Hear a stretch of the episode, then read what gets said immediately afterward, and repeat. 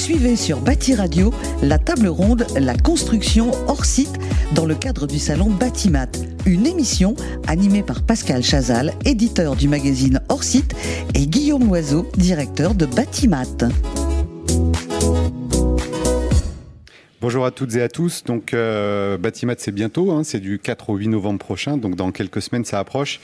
Euh, on a décidé en fait euh, de faire une émission spéciale euh, sur le grand sujet qui est relativement neuf en fait, mais on a décidé de, de faire beaucoup de choses sur le futur de la construction et d'une tendance mondiale qui s'appelle le hors-site, voilà, alors qui comporte plein de choses. C'est pour ça qu'on est assez nombreux euh, pour avoir un échange très riche et, croiser les, points de vue sur ce sujet. Et à mes côtés, donc Pascal Chazal, qui est euh, à l'origine aussi avec nous euh, sur Batimat, hein, donc de, cette idée de, qui consiste à mettre le hors-site à l'honneur et sous les projecteurs 3000 watts à Batimat. Euh, Pascal, le hors-site, c'est quoi? Est-ce que vous pouvez nous en dire un peu plus? Oui, alors le hors-site, euh, c'est quelque chose effectivement d'assez nouveau en, France. On n'avait pas trop entendu parler de, ce terme-là il y a encore euh, deux ou trois ans.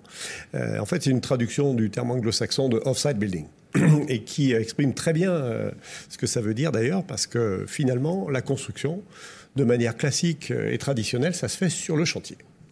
Et en fait, euh, certains ont pensé qu'on pouvait peut-être construire autrement, en construisant notamment des éléments, en fabriquant des éléments, non plus sur le chantier, mais en dehors du chantier. Donc sur le chantier, c'est sur site, et en dehors du chantier, c'est hors site. Et donc ça va être finalement des, des éléments vraiment divers et variés. Euh, qui peuvent être euh, des salles de bain préfabriquées, qui peuvent être des façades à ossature bois, mais qui peuvent être des, des éléments complexes, comme par exemple des chambres d'hôtel 100% fabriquées en usine. Et ces technologies ont beaucoup d'avantages parce qu'elles réduisent les nuisances, bien sûr, à l'intérieur de la ville. Elles permettent aussi d'améliorer, euh, on va dire, les problèmes de compétences que l'on retrouve aujourd'hui sur les chantiers. On a de moins en moins de main-d'œuvre qualifiée sur les chantiers. Donc l'idée de transférer une partie du travail dans des ateliers ou dans des usines peut permettre d'améliorer ça considérablement. Et c'est quelque chose qui est vraiment en train de se développer dans le monde entier à une vitesse incroyable et également, bien sûr, en France. Alors, on passe de sur chantier, sur site au hors site. Euh, J'ai envie de dire, ça change tout, en tout cas beaucoup de choses, euh, évidemment sur les techniques, les, hommes et les femmes. Comment, euh, comment ce, changement qui est profond, j'imagine, est accompagné et quelles sont les, les, clés en fait pour que ça marche et que ça soit adopté par le plus grand nombre? Alors, effectivement, c'est un véritable changement, on peut dire, d'approche. Dans la construction traditionnelle, on a une approche qui est centrée sur le chantier.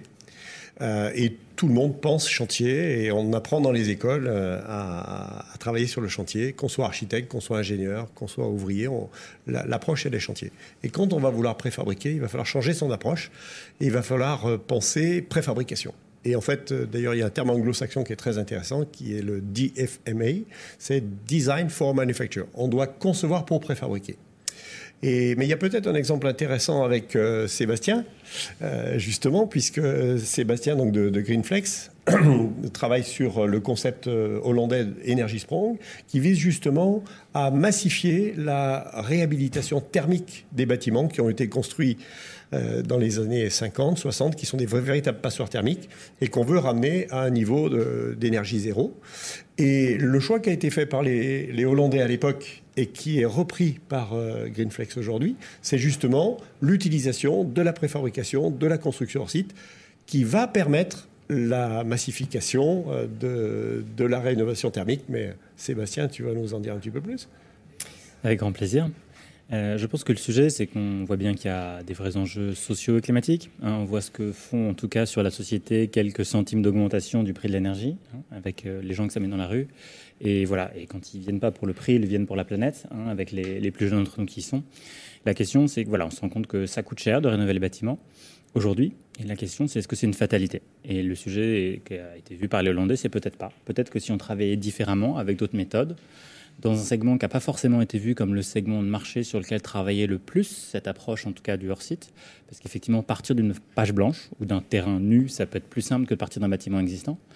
Et pourtant, c'est un marché significatif dans lequel on va avoir des besoins massifs, en tout cas sociétal, écologique et en tout cas et aussi économique de travailler. La question, c'est comment on utilise ce levier du hors-site pour démocratiser au plus grand nombre ces rénovations énergétiques, pour qu'à budget contraint, on arrête de baisser les ambitions et de se dire bah, on va faire que du moins 10% ou du moins 15% de performance énergétique. Non. On doit continuer à être radical dans les objectifs. Et la question, par contre, c'est qu'il faut le faire différemment. Et donc aujourd'hui, il y a des choses à travailler et beaucoup de choses à imaginer. Est-ce que c'est simple? Non. Est-ce que c'est passionnant? Oui. Pour comment, en tout cas, cet esprit, ce travail sur les solutions hors site peut permettre bah, de faire bien mieux et moins cher sur ces sujets de rénovation énergétique, avec toutes les problématiques qu'on imagine. Hein. Mais euh, en tout cas, c'est des sujets passionnants et en tout cas, la, chaîne de valeur, en tout cas aux Pays-Bas, a commencé à muter pour s'adapter à ce marché, en tout cas. Et c'est vrai que là, il y a des vraies opportunités à travailler avec tous les acteurs de l'écosystème que ça intéresse, architectes, bureaux d'études, industriels, entreprises de toute taille, de toute nature, pour voir à quelles conditions, en tout cas, on peut accompagner ce mouvement. Et c'est vrai que nous, on a un rôle un petit peu particulier, puisque nous, on a payé ni par les maîtres d'ouvrage, ni par les entreprises, mais donc par les pouvoirs publics pour être un petit peu ce catalyseur de l'écosystème, ce facilitateur pour que offre et demande se rencontrent. Et ce qu'on essaye de faire, c'est de comprendre quelles sont les, à quelles conditions ça peut fonctionner, économiquement, euh, juridiquement, euh, pour un maître d'ouvrage, pour une entreprise, un industriel, pour créer ensuite, aider à construire en tout cas ce, les conditions de réussite d'un tel marché. Alors vous, Sébastien, vous vous êtes euh, attaqué probablement à un des sujets les plus difficiles, c'est la réno. Est-ce qu'il y a à ce stade en France euh, des expérimentations, des chantiers euh, en grand nombre euh, où ce, sujet en est en fait physiquement dans les bâtiments français? Physiquement, il y a déjà trois opérations qui ont été livrées pour 25 logements. Donc 25 logements, c'est pas une industrie. Mais 25 logements, c'est la preuve que certains disaient Ouh, vous comprenez, ça s'est fait dans un pays du Nord, c'est tellement différent, la culture, les habitudes. Non, c'est faisable en France. On l'a fait la preuve. Il y a des bâtiments qui ont été livrés. De trois, sur trois projets, c'est trois groupements d'entreprises distincts. Donc, c'est pas non plus une seule qui sait faire. Voilà. Le sujet, c'est qu'on sait faire techniquement du énergie zéro euh, en hors site euh, dans l'existant. Le sujet maintenant, c'est comment on le fait moins cher. Et c'est tout le challenge. C'est que maintenant, le deuxième projet était moins cher que le premier, le troisième moins cher que le deuxième. Maintenant, ça reste encore beaucoup trop cher par rapport au budget selon, des maîtrises d'ouvrage. En coût global, ça passe pas encore. Mais par contre, la question, c'est comment on ne s'arrête pas. Et c'est pas surprenant non plus qu'au bout de 25 logements livrés en France, on ne soit pas au niveau de prix et de qualité qui a été atteint au bout de 5 ans et de 4500 logements livrés aux Pays-Bas. Donc la question, c'est comment accompagner l'écosystème jusqu'à ce niveau, en tout cas, de qualité et de prix, qui permettra que, comme aux Pays-Bas, sans un euro de subvention, on ait ce, marché très qualitatif qui puisse trouver une place euh, majeure dans l'écosystème. Et on se retrouve effectivement dans les fondamentaux de la, construction site, c'est qu'on va, avoir une, va avoir une approche beaucoup plus industrielle, c'est-à-dire qu'on ne va pas réfléchir sur une opération, mais on va essayer de réfléchir sur tout plein d'opérations sur, pendant longtemps et essayer de trouver des standards, des méthodes, des approches qu'on va pouvoir réellement réutiliser, réexploiter, parce que l'atteinte des objectifs, elle passe avant tout par les volumes. Il faut être capable de générer des volumes importants euh, de projets, d'opérations intégrant une certaine euh, standardisation des approches et, des techniques euh, pour euh, atteindre les objectifs. C'est ce qui a été fait aux Pays-Bas. Il n'y a pas de raison qu'on ne réussisse pas à le faire également en France. Et point important, ce qu'on travaille beaucoup, c'est standardisation des objectifs, en tout cas. Et puis ensuite, il appartiendra aux entreprises de trouver les mix de solutions qui permettront d'y arriver. Avec plein de questions passionnantes qui se posent, c'est quelle est la bonne façon d'agréger, en tout cas pour que le marché prenne du volume? Est-ce que c'est travailler à des solutions qui vont s'adapter autant dans le neuf que dans la réhabilitation. Peut-être qu'il y a des éléments de façade qu'on peut travailler et arriver aux effets volumes avec une commande dans le neuf comme dans, l'existant. Comment on travaille des échelles territoriales? Est-ce que c'est en mixant sur un même territoire aussi des bâtiments de bureaux, des bâtiments de logement, bâtiments éducatifs? Ou est-ce qu'on va avoir des spécificités trop distinctes? Ou bien est-ce qu'on se met à avoir des travails aussi multimètres d'ouvrage? Et qui est aussi un changement culturel, parce que parfois, il y a des bâtiments qui ont été construits par les mêmes équipes d'entreprises, d'architectes, de bureaux d'études de la même époque, mais pour 5 mètres d'ouvrage différents sur un même territoire. Et demain, peut-être la bonne échelle d'optimisation, c'est pas travailler l'échelle du patrimoine d'un mètre d'ouvrage, mais de différents mètres d'ouvrage. Et qui pose des questions juridiques passionnantes de comment on se lance dans de l'achat groupé, en tout cas de réhabilitation, pour donner ses effets volumes, quelle est la bonne montée en puissance, parce que si je fais un marché directement à 4000 logements, bon, je vais peut-être avoir deux entreprises qui répondent. Alors, ce qu'on veut, c'est tisser vers le haut, en tout cas, un tissu de PME euh, comme euh, des grands, mais il faut qu'il y ait de la place pour tous les acteurs. donc, la question, il faut trouver la bonne façon, en tout cas, de faire ce dosage avec cette complicité de la poule et l'offre. Il hein. faut aller voir susciter une demande, euh, une offre. Ah oui, mais les premiers projets sont trop chers. Bah oui, mais si on n'en commande pas plus, ça ne va pas baisser. Donc il faut trouver subtilement l'équilibre qui va nous emmener en tout cas à, gérer la poule et l'œuf pour arriver donc à, faire émerger de la belle cuisine. Ben, merci euh, Sébastien. Donc euh, on voit que la construction hors site, ça peut aussi aller vers, vers la réhabilitation. Euh, mais bien sûr, c'est également une solution et des nouvelles, nouvelles approches de la construction en neuf. Et moi, je proposerais bien à Eddy et Julien de, Bouygues Immobilier, euh, qui sont eux maîtres d'ouvrage, donneurs d'ordre, euh, et qui s'intéressent aujourd'hui à, la construction euh, hors site très largement, après s'être intéressés au BIM, par exemple, etc. Et donc, ben, je vous poserais bien la question, moi, pourquoi est-ce qu'un un grand maître d'ouvrage comme Bouygues Immobilier aujourd'hui s'intéresse à, la construction hors site? Bouygues, c'est la maison de maçon, hein, c'est la truelle. Et là, on est en train de penser peut-être euh, faire autrement. Bon, Pascal, je vais, euh, je vais parler. Il y, a, plusieurs raisons, mais il y a un chiffre qui est très frappant. C'est selon l'ONU, notre population va augmenter de 7,3 milliards à 11, en 2015 à 11,2 milliards à la fin du siècle. Donc, prenons une population moyenne de 3 personnes par et un facteur démographique de, 8%, il faut construire 2 milliards de logements d'ici la fin du siècle. Donc c'est à peu près 100 000 logements par jour. Avec nos méthodes actuelles, on construit à la main les logements sous site. On ne peut pas créer tous ces logements. C'est juste impossible.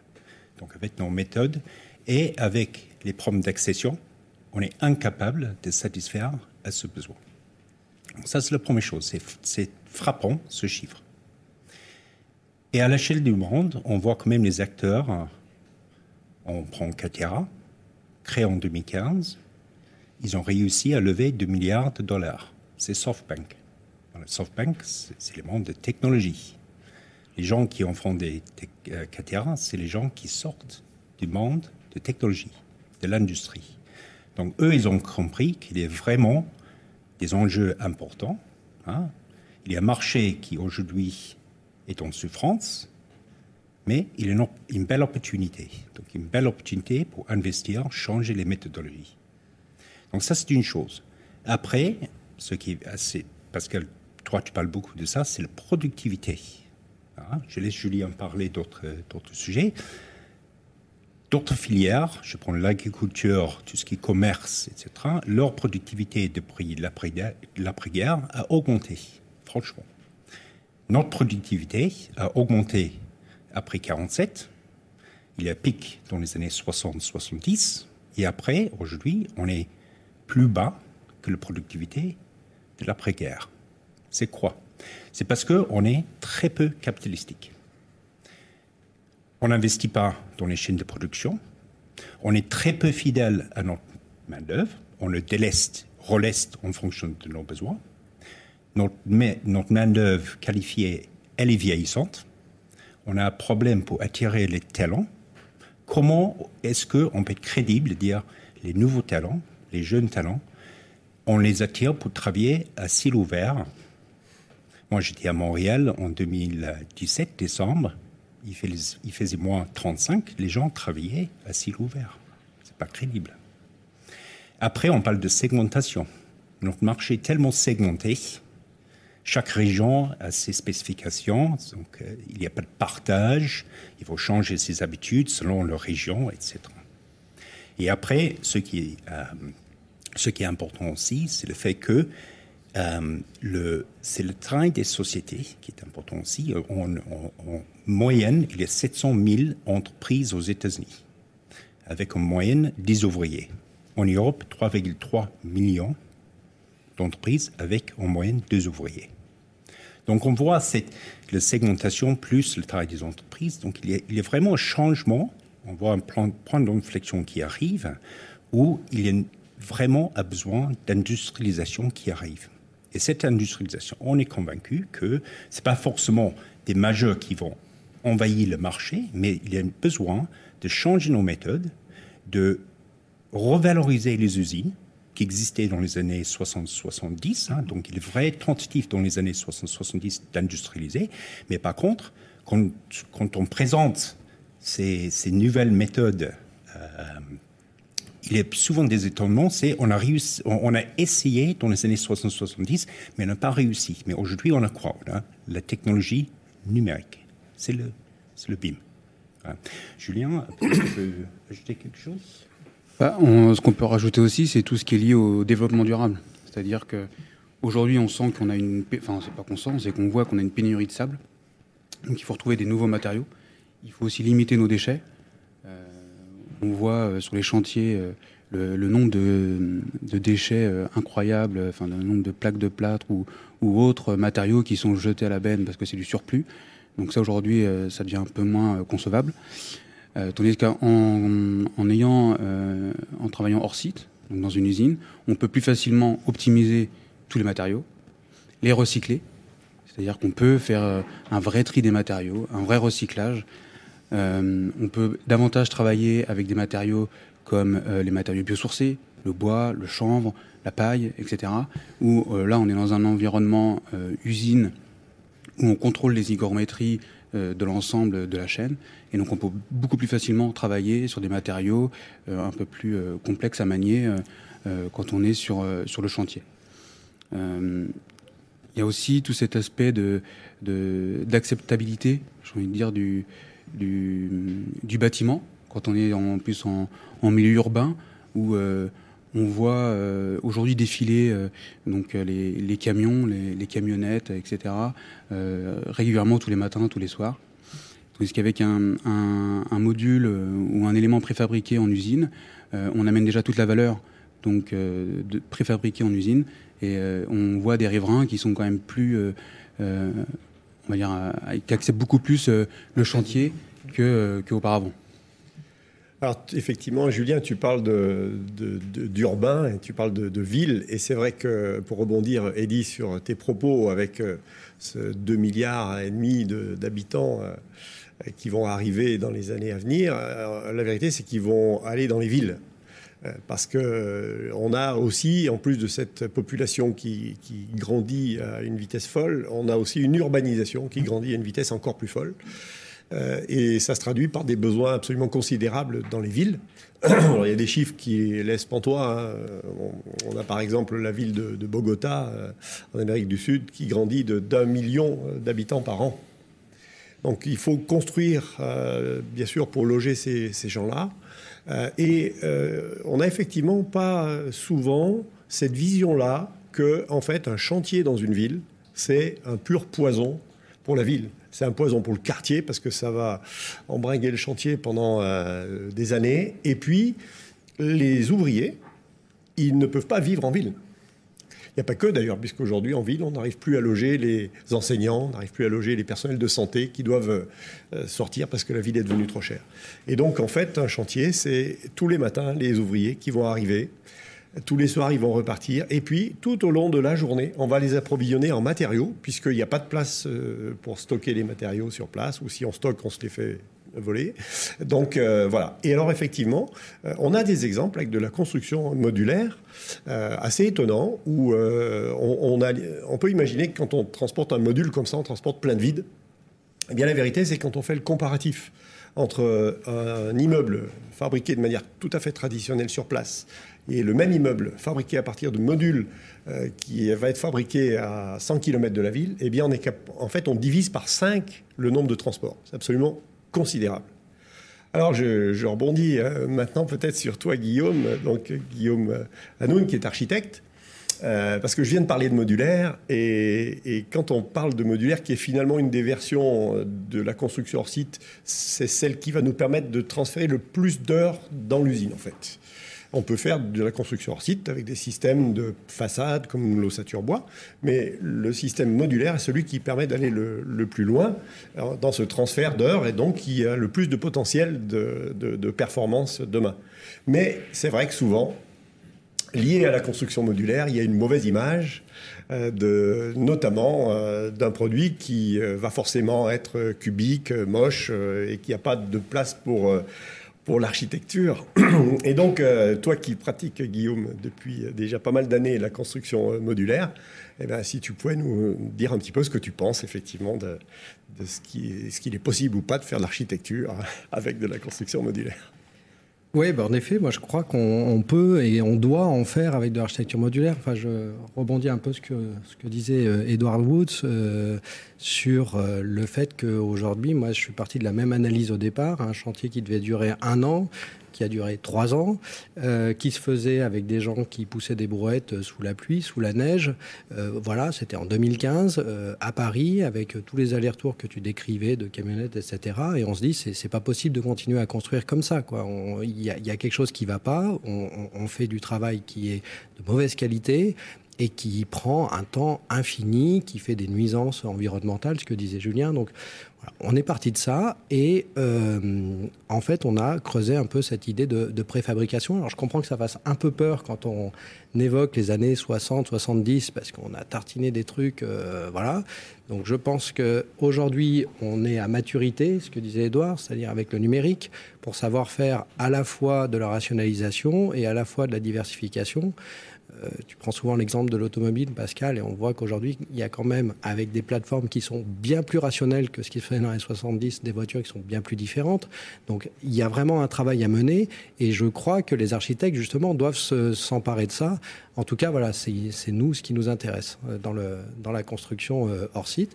Alors, il y a différents euh, sujets. La construction modulaire, effectivement, le préfabriqué, là aussi, euh, ça fait peur. Euh, on est en train de livrer un chantier. les futurs résidents, on leur a dit que c'était fabriqué dans un atelier. Ils ont dit non, non, on ne veut pas de préfabriqué. Bon, et puis là, ils ont visité le chantier. Et puis voilà, il n'y a plus de problème de préfabrication ou pas. Ils ont vu que c'était un bâtiment comme un autre.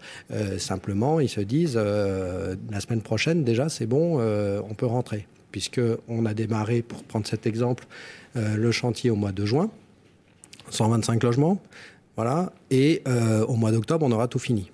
Donc, c'est trois mois au lieu de trois ans tout à l'heure, c'est ça? Voilà, c'est ça. Donc on a quand même retravaillé sur ces optimisations et aujourd'hui on sent qu'il y a un fil qui se déroule autour de ça. On parlait des, problématiques environnementales, euh, c'est énorme, les circulations de camions, etc. On travaille sur des filières sèches avec des gestions de déchets les conditions de travail aussi euh, sociales, etc. On travaille à plat dans un atelier plutôt que d'aller monter des plaques de plâtre, etc. Euh, toute la synthèse qui est faite avec une intelligence qui peut être aussi incrémentée, c'est-à-dire qu'à chaque chantier, globalement, on réinvente un peu tout. Euh, là, voilà, on peut mettre en place un process qui qui peut s'améliorer et sur lequel on peut on peut amener des choses. Donc il y, a tout un tas de choses. Il y a aussi, je fais une dernière petite parenthèse parce que moi c'est un truc qui m'intéresse, je le sais, sur l'architecture. Aujourd'hui, on a avec cette construction modulaire, euh, un élément qui me semble très important, qui est la possibilité de faire évoluer le bâtiment dans sa volumétrie. Euh, on ne sait pas faire en, traditionnel. Euh, quand il y a un problème, on casse et on recommence. Là, on sait déconstruire le bâtiment, on peut le déplacer, on peut le réimplanter ailleurs, on peut revaloriser tous les éléments. voilà. Et ça, ça me paraît aussi un élément très important et qui, moi, en tant qu'architecte, m'intéresse parce qu'on parle d'immobilier. on peut le faire devenir mobile. Et voilà, nous, on a fait deux réalisations à Paris, mon architecture, sur cette idée-là. On travaille ce thème-là. On pense que c'est un levier aussi extraordinaire pour des équipements, pour tout un tas de choses. Il y a d'autres acteurs qui travaillent là-dessus, mais c'est vraiment intéressant. Peut-être pour l'appuyer une seconde, mais c'est vrai que c'est particulièrement décisif ce que vous exposez sur la question de la réhabilitation. Enfin, les deux derniers éléments, c'est qu'en gros, il y a un vrai sujet, c'est de faire comprendre que c'est un des vecteurs pour embellir la ville. Et que pour le coup, voilà, tout n'est pas remarquable dans les constructions qu'on a fait par le passé. Et oui, enfin, je veux dire, voilà, tout n'est pas du bel haussmanien en pierre de taille. Hein. Donc, la question, c'est aussi une compréhension que travailler de cette façon, c'est une façon d'embellir la ville. Et puis, sur le point précédent, c'est aussi ultra décisif quand on construit la ville sur la ville, parce qu'on réhabilite, c'est encore plus important d'être capable d'être d'intervenir dans un temps ultra rapide, parce que là, pour le coup, c'est pas non seulement qu'il y a des ouvriers, c'est qu'il y a des gens qui vivent dans les bâtiments. Donc là, voilà, il y a deux fois plus de problèmes humains à gérer, en tout cas pour que ça, ça fonctionne bien. Et pour euh, appuyer un peu le propos de, Guillaume, on a mené ensemble, on a mené une, petite étude où on avait pris un, bâtiment, euh, on va dire un peu courant chez nous, et on lui avait demandé de faire un bâtiment euh, à base de plutôt de modules de préfabrication. Donc il a mené son étude, il a revu le, le plan de masse avec les mêmes logements, les mêmes surfaces. Et quand on met les deux plans, les deux vues extérieures du bâtiment, il n'y en a pas un qui est plus joli que l'autre. C'est deux bâtiments qui sont différents. Si, le nôtre quand même. Mais. Mais il n'y a, pas, il a pas cet effet ah ben on sait que ce bâtiment-là, c'est un préfabriqué. On ne peut pas le deviner. en regardant le, bâtiment. Oui, voilà, c'est ça aussi qu'on essaie de travailler. C'est là où je pense que les architectes ont quelque chose à faire, c'est que de lire de l'extérieur que c'est un bâtiment qui est tramé, pour moi, ça n'a pas forcément un intérêt, voilà, de lire que parce qu'on va euh, renvoyer un imaginaire de euh, préfabrication, de barriques de chantier, etc. C'est un mode constructif. Dans n'importe quel mode constructif, qu'on soit en béton, il y a des trames. Euh, en béton, on ne fait pas 12 mètres de portée, ou alors pour des ouvrages un peu exceptionnels, mais pas en logement.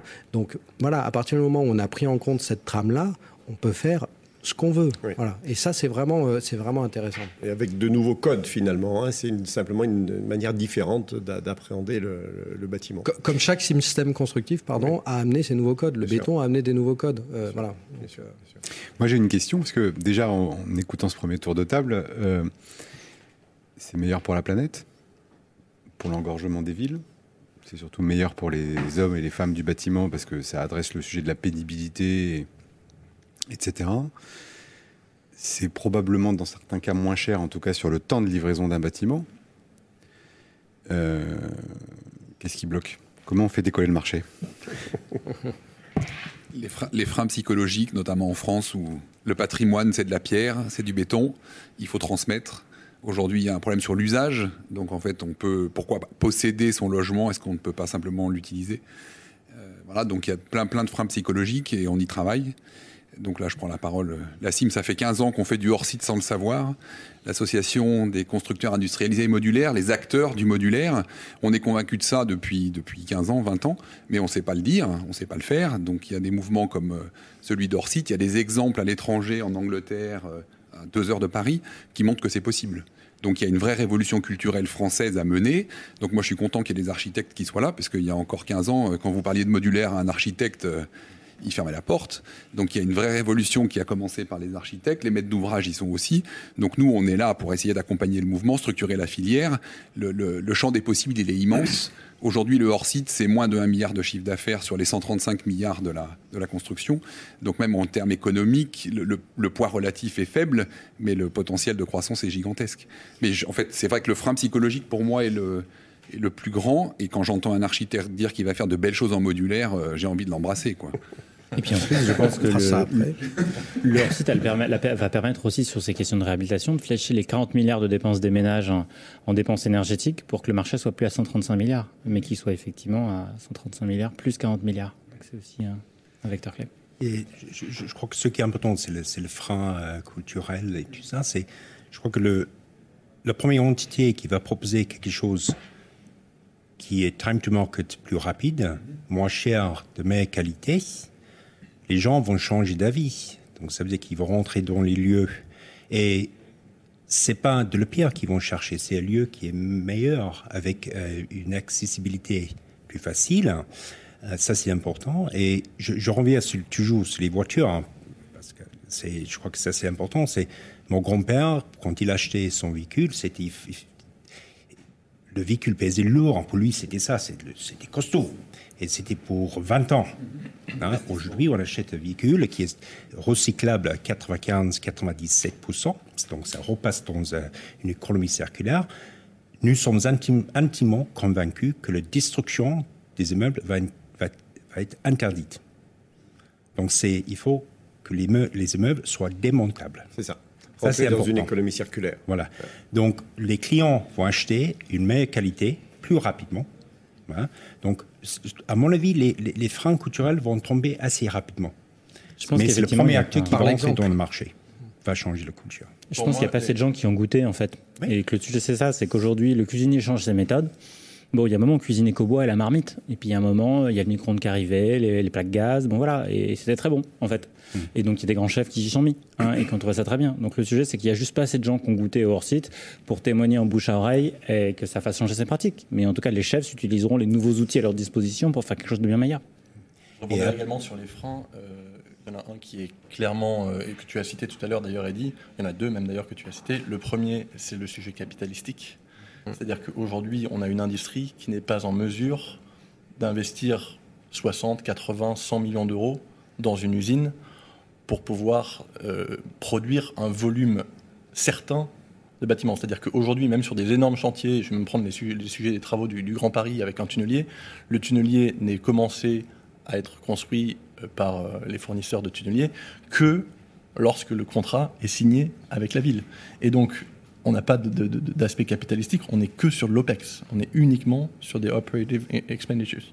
Donc ça, c'est le premier gros sujet. Le deuxième, c'est sur, à nouveau, tu le disais tout à l'heure, Eddy, c'est ce qu'on a un, marché qui est extrêmement morcelé. Je vais prendre l'exemple de Bouygues Immobilier, où vous êtes numéro 2 euh, en promotion immobilière, vous faites 2,5 milliards d'euros de chiffre d'affaires. On vient de citer le, chiffre de 135, c'est-à-dire que le numéro 2, aujourd'hui, il fait à peine plus de 2%, ou à peu près 2% du, de la globalité. Et encore, on est en train de parler de construction et d'immobilier, donc il y a un facteur qui va encore un peu plus loin sur ce, sur ce sujet-là. Si on prend les 25 promoteurs immobiliers le top 25, aujourd'hui, représentent 40% du marché de l'immobilier. Euh, si on regarde l'automobile, 25, c'est l'ensemble des constructeurs mondiaux qui représentent euh, l'automobile. Si je parle Airbus et Boeing, c'est deux acteurs. Allez, il y a peut-être Bombardier en numéro 3.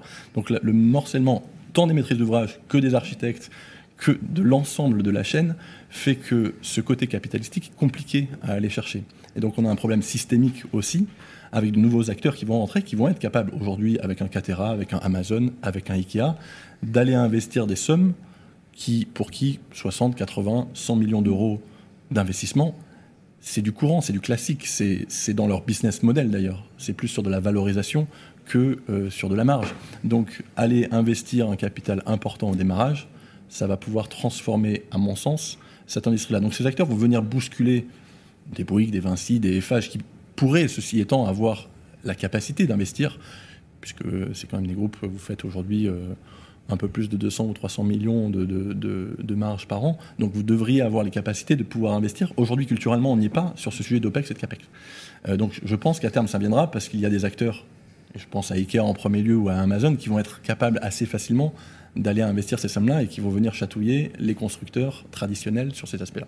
La maison Ikea ou la maison Amazon, vous la voyez arriver euh, sur le territoire français déjà Est-ce que euh, c'est un, mythe parce que c'est des grandes marques qui font rêver et qu'on surveille tous beaucoup et qui inspirent parce qu'elles ont changé, euh, peut-être pas le monde, mais en tout cas des grands secteurs d'activité C'est une réalité C'est quelque chose...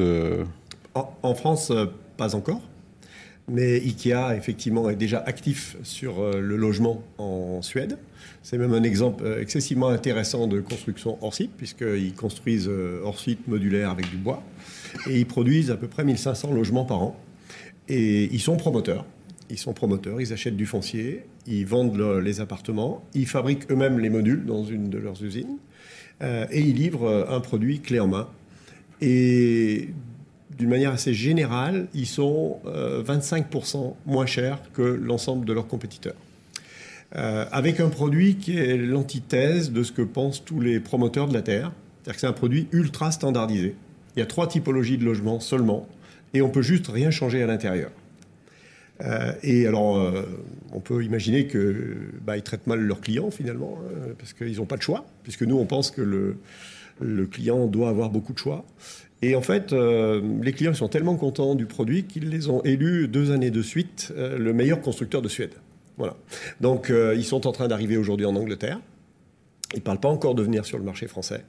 Mais ça peut arriver. Et puis, il y en a d'autres qui peuvent arriver. On peut citer l'exemple de, de Catera tout à l'heure. Il y a aussi un exemple d'une société japonaise qui vient d'investir 200 millions de livres chez un fabricant au Royaume-Uni. Donc euh, les choses sont en train d'arriver effectivement très vite avec de nouveaux acteurs qui viennent de, l'extérieur du monde de, la construction, qui n'ont pas du tout, du tout la même approche, qui s'intéressent beaucoup aux usages. Alors euh, par exemple aujourd'hui, euh, un exemple qui est très intéressant, c'est à, c'est à Londres. Alors on parlait d'architecture tout à l'heure. Tu as cité un exemple qui était, c'est Julien, de, des deux projets, un en traditionnel, l'autre en, hors site. Et finalement, quand on les regarde, ils sont tout à fait semblables. Et en fait, euh, on est allé plusieurs fois à Londres pour visiter un quartier qui été réalisé avec beaucoup, beaucoup de constructions modulaires. Et moi, je fais l'exercice avec des groupes d'une quarantaine de Français. je leur montre quatre bâtiments et je leur dis voilà, ben, dites-moi celui qui est modulaire là-dedans. Et en fait, euh, ils lèvent le doigt euh, sur le premier, sur le deuxième, sur le troisième, mais ils ne s'en rendent juste pas compte. Et je leur dis, bah, c'est le troisième. Bah, ils ne l'avaient pas vu. Voilà. Donc, euh, architecturalement, ça ne se, voit pas du tout. Un des exemples, c'est cet acteur qui a construit ce quartier, est en train de construire un quartier de 2000 logements au cœur de Londres et qui est une vision que l'on n'a pas vraiment en France. Et en fait, c'est un promoteur qui fait du build to rent, c'est-à-dire qui construit pour louer. Et en fait, c'est beaucoup intéressé aux usages. Et quelqu'un me disait tout à l'heure qu'en fait, par exemple, ils ont dimensionné les, ascenseurs pour être beaucoup plus grands, parce que les gens vont déménager beaucoup plus souvent que quand c'est dans de l'accession. Ça intéresse aux usages, il y a de la conciergerie, etc. etc. Et c'est un modèle absolument formidable.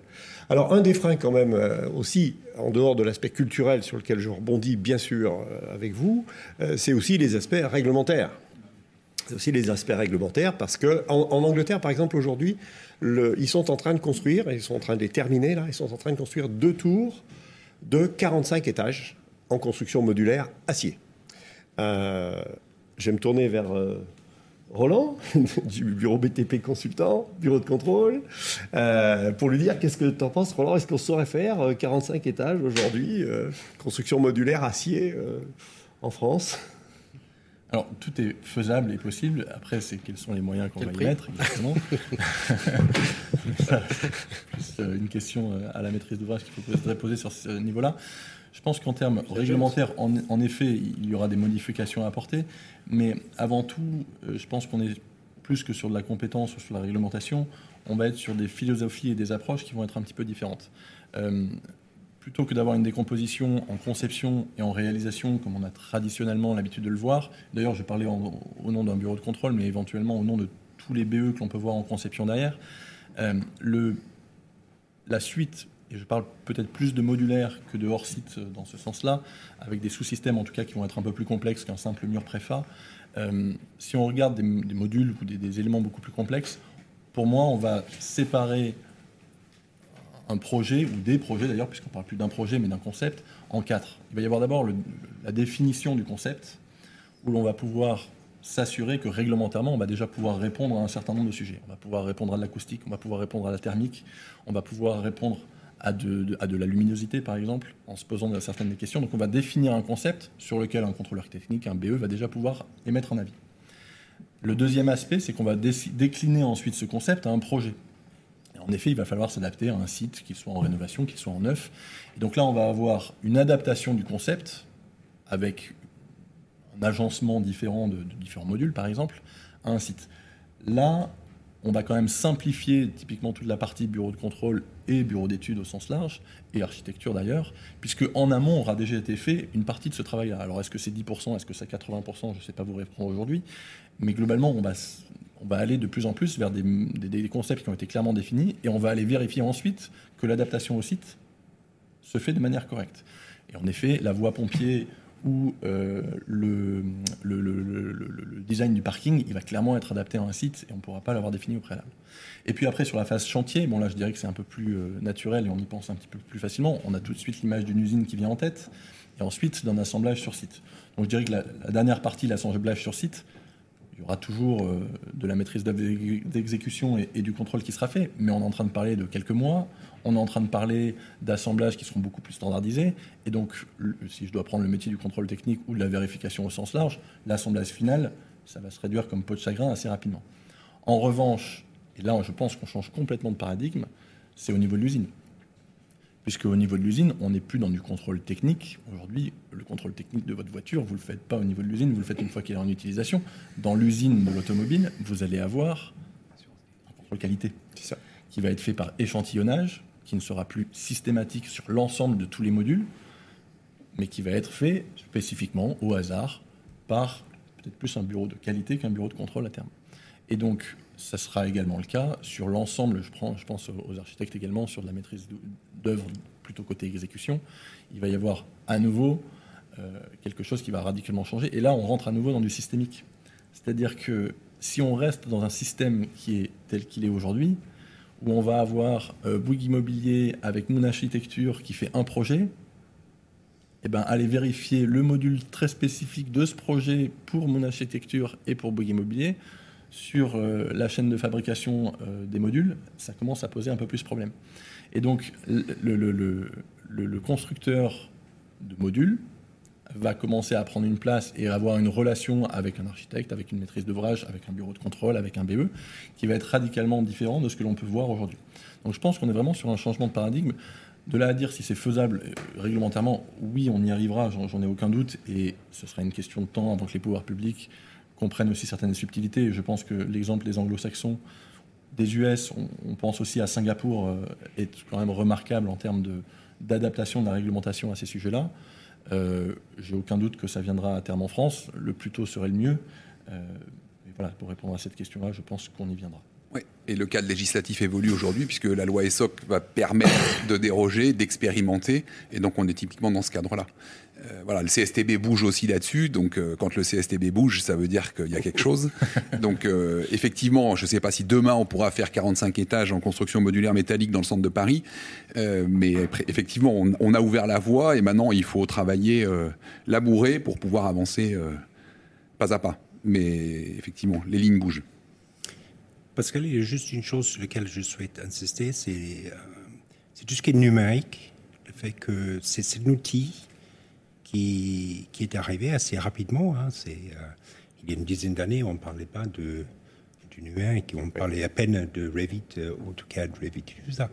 Ça, c'est quelque chose qui, pour nous, en tant que maître d'ouvrage, est, est précieuse. C'est, ça nous donne une capacité de. Si je prends toute la chaîne de valeur du, numérique, c'est quelque chose qui nous permet aux, aux concepteurs de concevoir je, parle un peu de BIM connecté, hein, donc je, me projette un petit peu, mais au concepteur de concevoir en réalité augmentée, de prototyper euh, avec des, imprimantes 3D, donc pour bien appréhender, au maître d'ouvrage de visualiser et appréhender en réalité virtuelle, donc de valider en temps réel. Ces informations sont envoyées en usine, donc c'est les usines, il faut, il faut bien regarder ce qui se passe en industrie 4.0.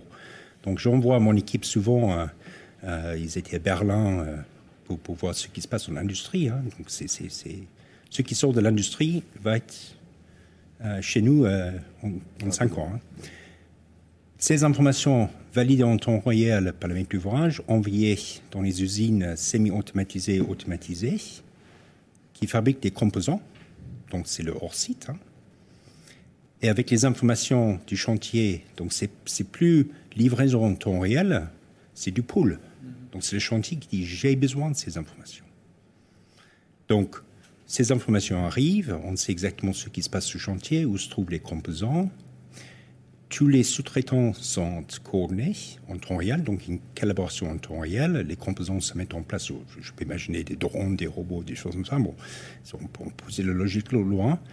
Et tout ça, c'est coordonné sur une plateforme numérique.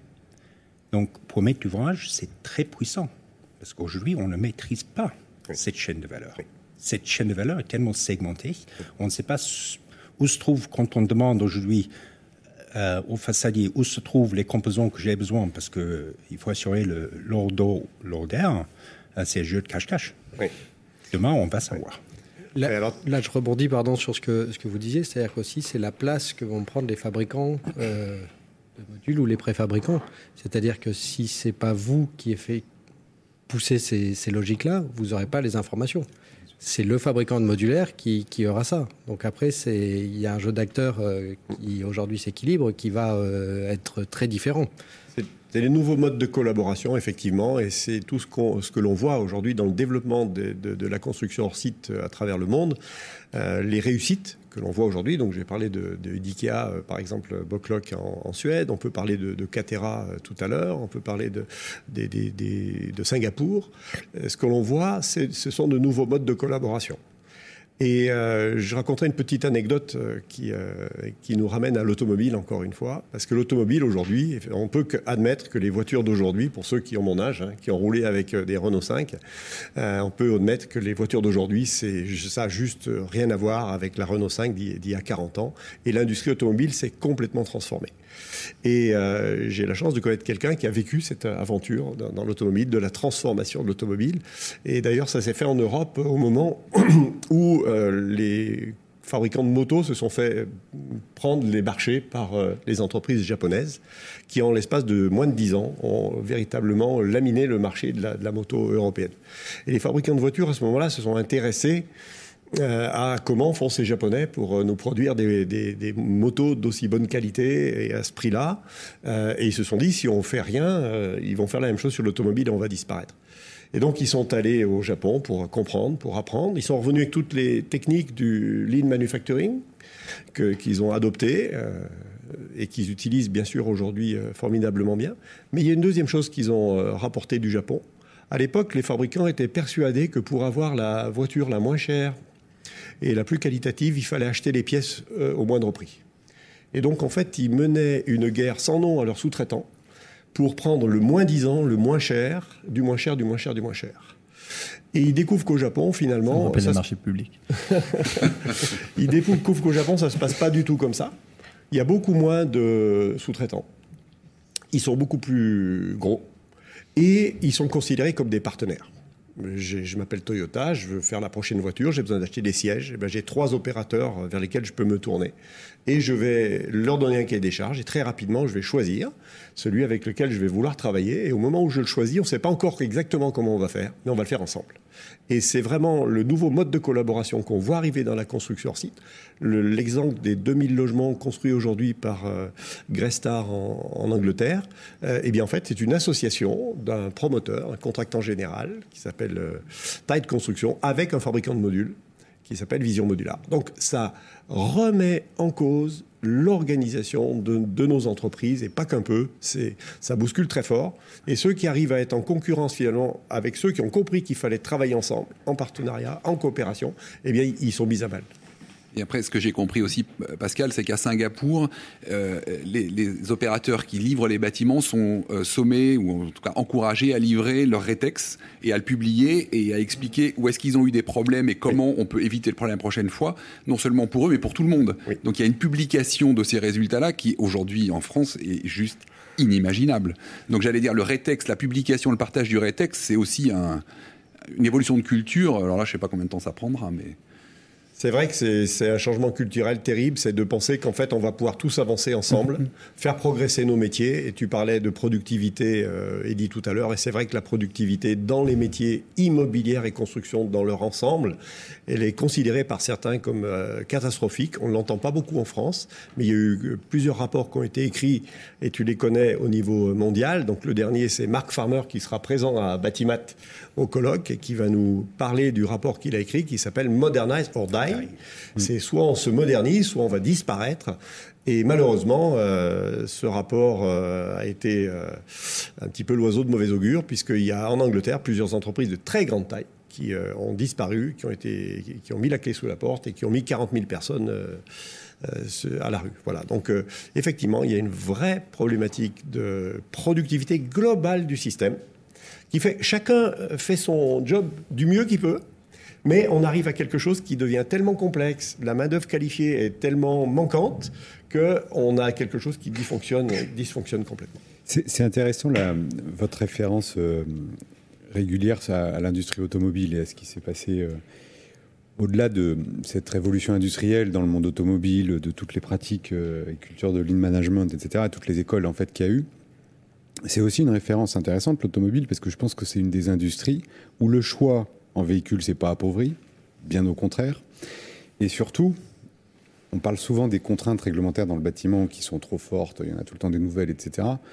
Je pense qu'on sous-estime ce qu'a vécu l'industrie automobile, et c'est pas fini d'ailleurs, ils en, attendent une nouvelle pour l'année prochaine, euh, sur les contraintes de sécurité, et, pour le bien de tous, hein, on est tous contents de rouler dans les voitures d'aujourd'hui, et les émissions de carbone, etc. Alors, c'est peut-être pas suffisant, il y a plein de débats, ça pourrait faire l'objet d'une émission complète, mais en tout cas, je pense que c'est un exemple qu'on doit regarder euh, avec une certaine humilité euh, et une grande curiosité, parce que c'est des industriels qui ont, un, révolutionné, révolutionné leur pratique dans les usines, mais surtout qui ont pensé client et consommateur final. Donc il n'y a, pas à choisir entre les deux, et c'est ce que vous disiez très bien, euh, et ce que Pascal aussi disait sur des, des immeubles qu'on ne distingue pas en fait hors site ou pas hors site.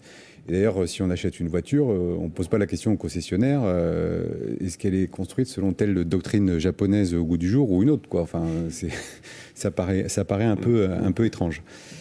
Bon, à, vous écouter, je pense qu'il y a des pionniers, euh, et vous en faites partie, qui maîtrisent des techniques, des nouvelles approches, et vous avez envie de les mettre en place, mais je comprends que on est au stade de petites expérimentations. Je dis petites parce qu'en fait, vous avez tous souligné que la clé était sur le volume et le marché de masse.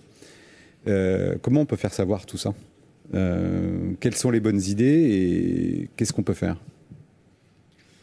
On essaye d'en faire. Je crois que la preuve par l'exemple est vraiment le, la chose la plus importante. Nous, les, les projets qu'on a pu faire, euh, dès qu'on parlait de préfabriquer, on disait ah oui, ben c'est très bien, faites vos petites maisons en bois, vos trucs, euh, euh, voilà, en usine, un peu fragile. Enfin voilà, ça renvoyer cette image-là. Et on fait visiter le bâtiment. Une fois qu'il est fini, il y a des usagers, des gens qui vivent dedans. Voilà, ça fonctionne très bien. Qualitativement, c'est bien meilleur que du traditionnel. Euh, du modulaire, pour reprendre ça, au niveau phonique, euh, c'est bien meilleur que du béton. Voilà. Quand on saute sur la dalle, on n'entend pas les bruits de tous les autres, euh, ça ne se transmet pas sur toute la structure. Voilà. En termes de gestion de chantier, tous les voisins sont ravis. Ils partent en vacances, ils reviennent, il y a le bâtiment qui est là, il ne s'est rien passé pour eux en termes de nuisance. Il n'y a pas eu des allers-retours de toupies, etc. Donc on, on, a comme ça tout un tas d'avantages. En termes de qualité, les gens peuvent aller voir dans l'usine le logement qui sera euh, livré ensuite. Donc ça aussi pour un maître d'ouvrage, c'est... Euh, Edouard est très en avance sur les réalités virtuelles, etc. Mais déjà, quand on voit en vrai le logement tel qu'il va être fait sur site, euh, c'est euh, très étonnant et c'est très parlant pour les usagers. Donc voilà, pour moi, il faut qu'on arrive à trouver euh, un peu plus de projets, à massifier, à, montrer par l'exemple qu'on peut faire aussi du logement familial en modulaire. On est en train d'y travailler. On peut faire tout type de construction. Euh, des écoles des écoles, bien sûr, des équipements publics, voilà, et, et, et travailler là-dessus euh, vraiment. Et c'est pour ça que moi je trouve très bien ce que fait Pascal, parce que dès qu'on parle de préfabrication, il y a euh, comme ça un petit, euh, une petite impression de, de, quelque chose de sous-qualité. Bon, quand on parle de hors site, déjà ça, ça évoque un peu plus de choses, et, et je pense qu'on doit aller euh, vers en priorité de la qualité, voilà. Et c'est avec ça qu'on arrivera, à mon sens, à montrer que bah, finalement en fait c'est mieux que ce qu'on fait mmh. traditionnellement. Et pour moi, ce qui est important, c'est également essayer, réfléchir en coût global. Coût global, je ne parle pas de 30 ans d'exploitation de, de, et tout ça, c'est juste le coût global. Si on peut améliorer le délai de construction par 30%, voilà, la non-qualité en devise par 50%, les études d'exécution sont déjà presque faites tout ça, donc pour moi, ça c'est le coût global. Parce que si on prend simplement aujourd'hui, le coût de construction, le déboursé sec est plus cher mmh. aujourd'hui parce que c'est une technologie émergente.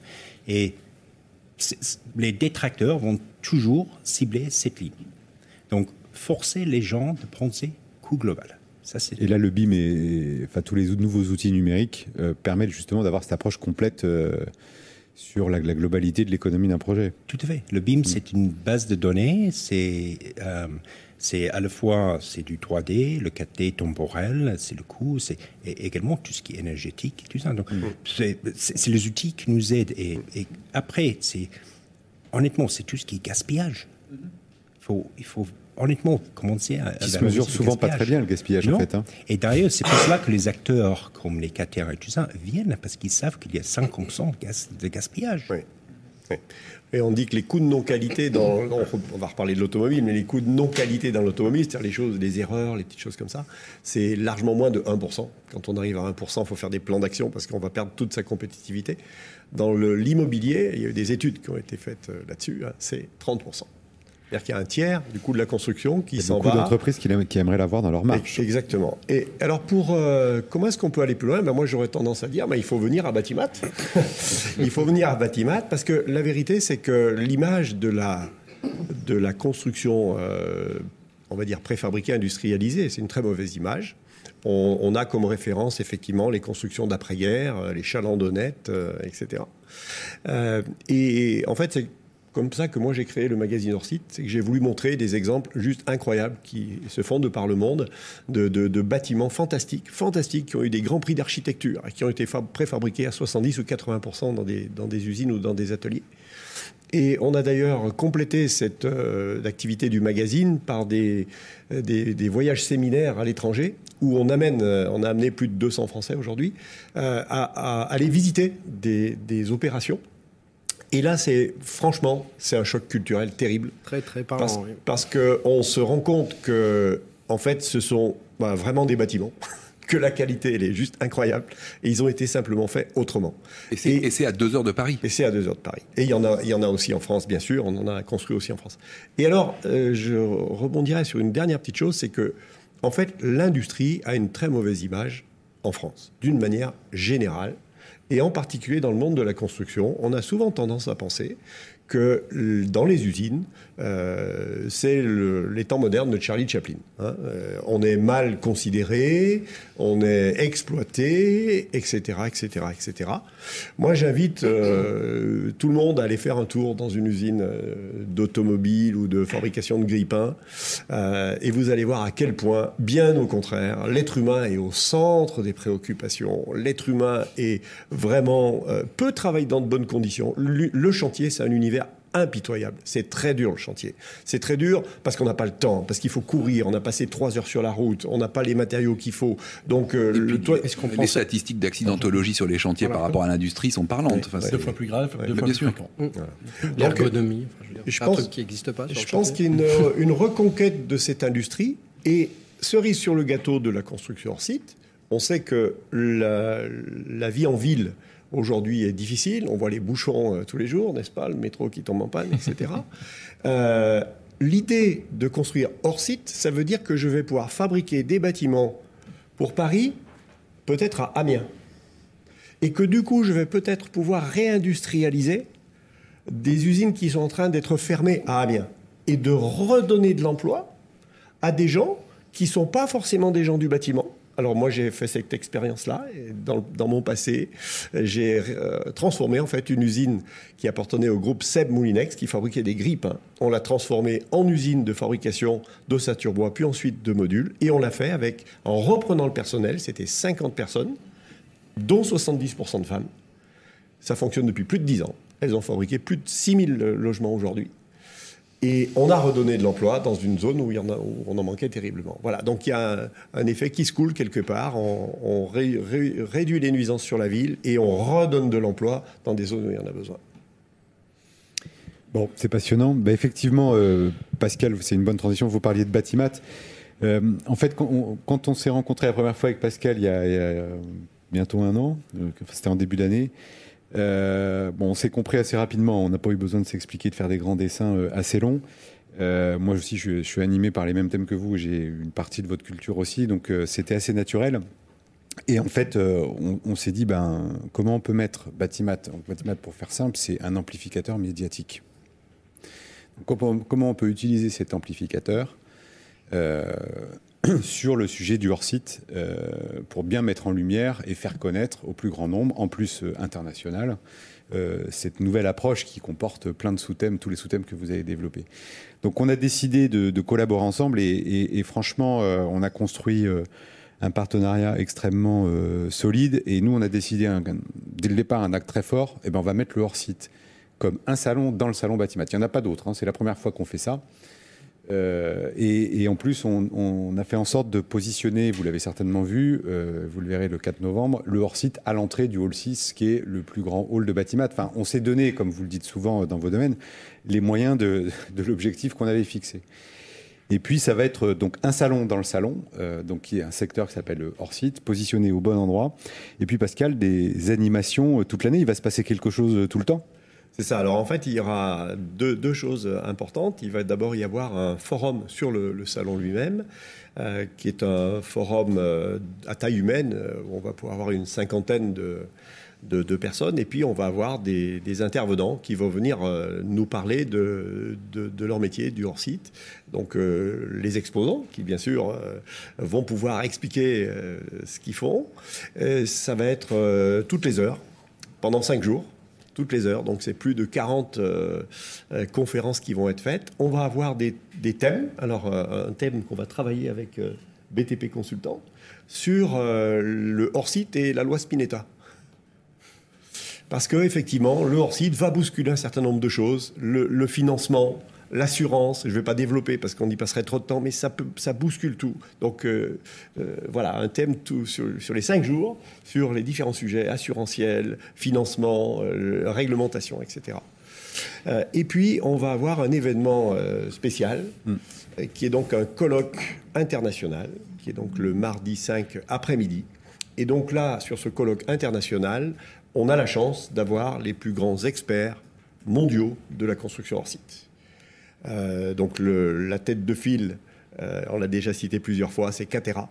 Donc une entreprise américaine. Une entreprise américaine qui a levé euh, un million et demi de dollars et qui révolutionne complètement euh, le, je dirais, le monde de la construction, qui est une entreprise intégrée, c'est-à-dire qu'ils ont les architectes, les ingénieurs, les usines, ils produisent, ils font tout clé en main de A jusqu'à Z. C'est un peu une première d'ailleurs, je crois. Les, les gens de Catera sont d'abord, ils ont beaucoup de choses à faire, ils sont bien occupés, parce qu'ils construisent des choses régulièrement.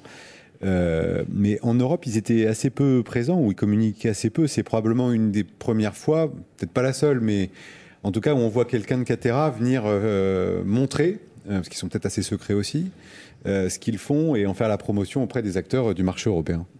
Clairement, c'est la première fois qu'ils viennent en tout cas en France, mmh. euh, et je crois qu'ils sont venus une fois en Angleterre.